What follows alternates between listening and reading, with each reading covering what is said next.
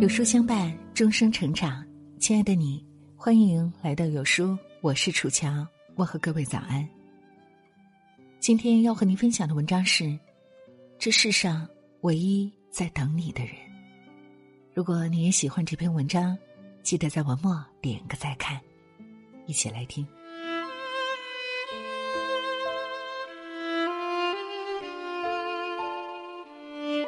母亲真的老了，变得孩子般缠人。每次打电话来，总是满怀热忱的问：“你什么时候回家？”且不说相隔一千多里路要转三四车，光是工作、孩子已经让我分身乏术，哪里还抽得出时间回家呢？母亲的耳朵不好，我解释了半天，她仍旧热切的问：“你什么时候能回来呀？”几次三番，我终于没了耐心，在电话里大声嚷嚷。他终于听明白，默默的挂了电话。隔几天，母亲又问同样的问题，只是那语调怯怯的，没了底气，像个不甘心的孩子。明知问了也是白问，可就是忍不住。我心一软，沉吟了一下。母亲见我没有烦，立刻开心起来。他欣喜的向我描述着：“后院的石榴都开花了，西瓜快熟了，你回来吧。”我为难的说：“那么忙，怎么请得上假呢？”他急急的说：“你就说你妈得了癌，只有半年的活头了。”我立刻责怪他胡说，他呵呵的笑。小时候，每逢刮风下雨，我不想去上学，便装肚子疼，被母亲识破，挨了好一顿骂。现在老了，他反而教着女儿说谎，我又好气又好笑。这样的问答不停的重复着，我终于不忍心，告诉他下个月一定回去。母亲竟高兴的哽咽起来。可不知怎么了，永远都有忙不完的事，每件事都比回家重要。最后，我到底没能回去。电话那头的母亲，仿佛没有力气再说一个字。我满怀内疚，妈，生气了吧？母亲这一回听真了，她连忙说：“孩子，我没有生你的气，我知道你忙。”可是没几天，母亲的电话催得越发紧了。她说：“葡萄熟了，梨熟了，快回来吃吧。”我说：“有什么稀罕的？这里满街都是，花个十块八块就能吃个够。”母亲不高兴了，我又耐下性子来哄她。不过那些东西都是化肥和农药喂大的，哪有你种的好呢？母亲得意的笑起来。星期六那天气温特别高，我不敢出门，开了空调在家里待着。孩子嚷嚷着雪糕没了，我只好下楼去买。在暑气蒸熏的街头，我忽然就看见了母亲的身影。看样子她刚下车，胳膊上挎着个篮子，背上背着沉甸甸的袋子。她弯着腰，左躲右闪着，怕别人碰了她的东西。在拥挤的人流里，母亲每走一步都很吃力。我大声叫她，她机器抬起满是热汗的脸四处寻找，看见我走过来，竟惊喜的说不出话来。一回到家，母亲就喜滋滋的往外捧那些东西，她的手青筋暴露，食指上都裹着胶布，手背上有结了痂的血口子。母亲笑着对我说：“吃呀，你快吃呀。”这全是我挑出来的。我这没有出过远门的母亲，只为着我的一句话，便千里迢迢的赶了来。他坐的是最便宜、没有空调的客车，车上又热又挤，但那些水灵灵的葡萄和梨子都完好无损。我想象不出，他这一路是如何过来的，我只知道。在这世上，凡有母亲的地方，就有奇迹。母亲只住了三天，她说我太辛苦，起早贪黑的上班，还要照顾孩子，她干着急，帮不上忙。厨房设施她一样也不敢碰，生怕弄坏了。她自个儿悄悄去订了票，又悄悄的一个人走。才回去一星期，母亲又是想我了，不住的催我回家。我苦笑着：“妈，你再耐心一些吧。”第二天。我接到姨妈的电话，姨妈病了，快回来吧！我急得眼前发黑，泪眼婆娑的奔到车站，赶上了末班车。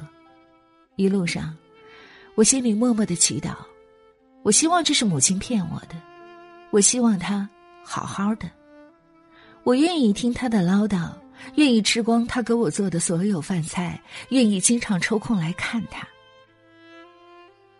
此时我才知道。人活到八十岁，也是需要母亲的。车子终于到了村口，母亲小跑着过来，满脸的笑。我抱住她，又想哭又想笑，责怪她：“你说什么不好？说自己有病，亏你想得出。”受了责备的母亲仍然无限的欢喜，她只是想看到我。母亲乐呵呵的忙进忙出，摆了一桌子好吃的东西，等着我的夸奖。我毫不留情的批评：红豆粥煮糊了，水煎包子的皮太厚，卤肉味道太咸。母亲的笑容顿时变得尴尬，她无奈的搔着头。我心里暗暗的笑，我知道，一旦我说什么东西好吃，母亲非得逼着我吃一大堆，走的时候还得带上。就这样，我被他喂得肥肥白白，怎么都瘦不下去。而且，不贬低他，我怎么有机会占领灶台呢？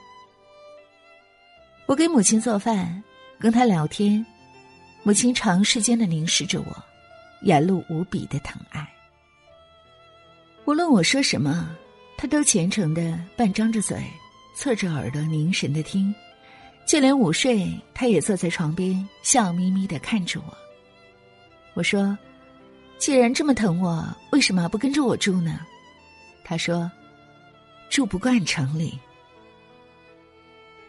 没待几天，我就急着要回去。母亲苦苦的央求我再住一天。他说：“今儿一早已托人到城里去买菜了，一会儿准能回来。他一定要好好的给我做顿饭吃。”县城离这儿九十多里路，母亲要把所有她认为好吃的东西都弄回来让我吃下去，她才能心安。从姨妈家回来的时候，母亲精心准备的菜肴终于端上了桌，我不禁惊异：鱼鳞没有刮净，鸡块上是细密的鸡毛，香油金针菇竟然有头发丝，无论是荤的还是素的，都让人无法下筷。母亲年轻时是那么爱干净，如今老了竟邋遢成这样。母亲见我挑来挑去就是不吃，她心疼的妥协了，送我去坐夜班车。天很黑，母亲挽着我的胳膊，她说：“你走不惯乡下的路。”她陪我上了车，不住的嘱咐东嘱咐西，车子都开了，才急着下去。一脚却被车门夹住，险些摔倒。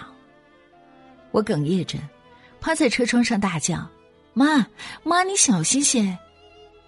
他没听清楚，边追着车跑边喊：“孩子，我没生你的气，我知道你忙。”这一回，母亲仿佛满足了，她竟没有再催过我回家，只是不断的对我说着一些开心的事儿。家里添了只很乖的小牛犊，明年开春儿他要在院子里种好多的花。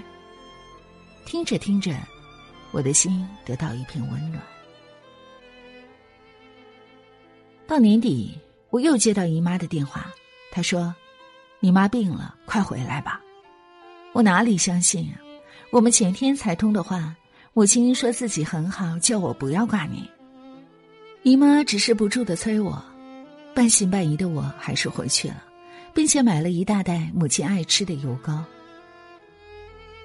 车到村头的时候，我伸长脖子张望着，母亲没来接我。我心里颤颤的，就有了种不祥的预感。姨妈告诉我，给我打电话的时候，母亲就已经不在了，她走得很安详。半年前，母亲就诊断出了癌症，只是她没有告诉任何人。仍和平常一样乐呵呵的忙得闭上眼睛，并且把自己的后事都安排妥当。姨妈告诉我，母亲老早就患了眼疾，看东西很费劲。我紧紧的把那袋油膏抱在胸前，一颗心仿佛被人挖走。原来，母亲知道自己剩下的日子不多了。才不住的打电话叫我回家，他想再多看我几眼，再和我多说几句话。原来，我挑剔着不肯下筷的饭菜，是他在视力模糊的情况下做的。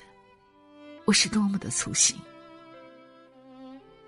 我走的那个晚上，他一个人是如何摸索到家？他跌倒了没有？我永远都无从知道。母亲在生命最后的时刻，还快乐的告诉我：牵牛花爬满了旧烟囱，扁豆花开得像我小时候穿的紫衣裳。你留下所有的爱，所有的温暖，然后安静的离开。我知道，你是这世上。唯一不会生我气的人，唯一肯永远等着我的人，也就是仗着这份宠爱，我才敢让你等了那么久。可是母亲啊，我真的有那么忙吗？早上，露水悄悄趴在树叶的上面。